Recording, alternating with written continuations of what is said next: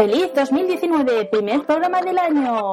Este mes es un programa especial que hemos montado entre todos, así que espero que este top 5 de películas de la infancia os sintáis identificados. Poneos cómodos y ¡empezamos! La idea la tuvo Manolico RM cuando pasó por aquí hace unos meses y nada, era justo de que si él lo propuso, pues que volviera a estar por aquí para acompañarme y daros el ranking. Así que una vez más tengo que darte las gracias por estar dispuesto a ayudarme, Manolo. De nada, Had, el gusto es mío por estar una vez más aquí con todos vosotros. Hechas las presentaciones y explicados de qué tratará el podcast de este mes, vamos a empezar el ranking, que lo inicia nuestro invitado de hoy con la película que le marcó en su infancia. El hombre bicentenario. Pues para mí, la película que marcó mi infancia fue la del Hombre Bicentenario. Es una película de 1999 de ciencia ficción con un reparto encabezado por Robbie Williams al que conoceréis en películas como la de Flaver, Peter Pan o La Señora Dufalla.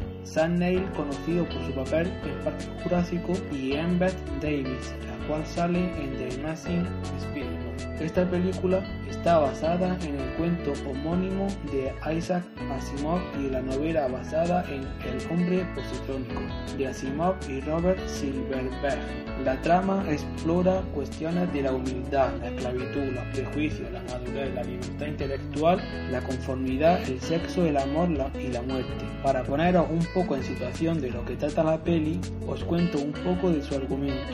El robot NDR al que le llamaban Andrew es adquirido en 2005 por la familia Martin para realizar tareas de mantenimiento y limpieza. Las reacciones de la familia van desde la aceptación y la curiosidad hasta el rechazo total y el vandalismo deliberado por su hija mayor que conduce al descubrimiento de que Andrew puede identificar las emociones y la reciprocidad a pesar de que ningún robot estaba diseñado para poseer tales características. A partir de ahí, dicho robot empieza a estudiar y adquirir más conocimientos y le ayuda a tener nuevos sentimientos, los cuales le hacen conseguir un cuerpo prácticamente humano. Hablando fríamente, esta peli a mí me, me empezó a gustar mucho porque soy un poco friki de la tecnología y eso de que se programaran robots y piezas que servían para poder hacer trasplantes de órganos y piezas vitales para alargar o mejorar la calidad de vida de las personas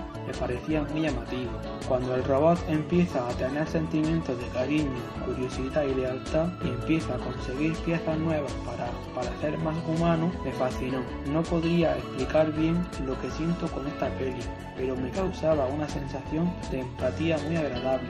Y bueno, Kat, ya que he contado yo un poco de mi peli, ¿nos podrías decir cuál fue la que a ti te marcó más en tu infancia? ¡Liberad a Willy! ¿Sorprendidos que no sea ninguna de Marvel? Primero recordaros que este audio está fuera de la zona Marvel, si no estamos en la mixta. Y después que yo tengo 31 años y el MCU por tanto me pilló ya mi adolescencia más que infancia. Así que tras meditarlo un poco, he decidido hablaros de la película de la orca más famosa del cine, ya que sin duda fue un antes y un después en el activismo animal. La primera entrega llegó a la gran pantalla en el año 1993 y nos mostraba la cruda realidad que algunos niños huérfanos tienen que superar. Para esta faceta del argumento, el protagonista era Jesse, que lo encarnaba el joven actor Jason James Richel, mientras la orca en la película se llamaba Willy, de ahí el título de Libertad a Willy, pero en la vida real se llamaba Keiko. Esta película sirvió para demostrar la crueldad de la cautividad para los grandes mamíferos acuáticos y que actualmente los zoológicos de este estilo estén mal vistos. Conciencia tanto que a Keiko se intentó liberar, aunque desgraciadamente no terminó bien y falleció al poco de la liberación demostrando de que la cautividad puede hacer mucho daño y que no todos los animales pueden volver a la vida salvaje. La música la pone el gran Michael Jackson, así que os imaginaréis la profundidad que tiene de mensajes este film y que por eso los que tengáis peques os animo a ver al menos la primera. Con Keiko hay dos más, o sea, hicieron tres y unos años posteriormente hicieron otro Liberar a Willy 4, pero que no he visto que no puedo comentar. Estas dos películas son las que hemos escogido Manolo y yo como nuestras películas de la infancia, pero como he dicho, vosotros también participáis y en esto lo hemos hecho por votación, o sea, en Twitter hicimos un hilo, fuisteis hablando, comentando y hemos escogido de la menos votada a la más votada. La que pusisteis en el tercer podio fue... Los Goonies. Creo yo que a todo el mundo lo primero que nos viene a la cabeza es la frase de Slot, chocolate En este caso nos vamos al año 1985. Esta peli fue dirigida por Richard Donner y escrita por Chris Columbus, basada en una historia de Steven Spielberg. Uno de los actores que podréis reconocer es a Sean Astin por ser Sam del Señor de los Anillos. La peli va de un grupo de amigos que viven en un pueblo costero de los Estados Unidos. Sus padres viven angustiados por las deudas y los acreedores pretenden derribar el vecindario donde viven para construir en su lugar un campo de golf. La firma del embargo es inminente y se llevará a cabo previsiblemente a los pocos días del comienzo, del comienzo perdón, de la historia. El grupo decide ir en busca de un tesoro que podría solucionar económicamente el problema por el que está pasando el vecindario de los muelles de Gun y que en caso de no resolverse podría derivar en la, en la disolución de los Goonies como grupo, al tener que mudarse todos a Detroit. La búsqueda del tesoro los llevará a una aventura bajo tierra sorteando las trampas que dejaron tras de sí los piratas y escapando de los Fratelli, una familia de atracadores que huye de la policía y que tras descubrir la historia de Willy el Tuerto pretende hacerse también con el botín. En este punto del ranking quiero destacar que los oyentes se han emocionado al recordar esta peli para incluirla en el top. Angie Dominique destaca que le enseñaron lo que es la verdadera amistad y a tener constancia. Hijos Manual le cogió mucho cariño a Gordy, Slot, los inventos de Data y los amores adolescentes. También Mamá Ninja destaca que es una de sus películas favoritas, junto a La Bella y la Bestia.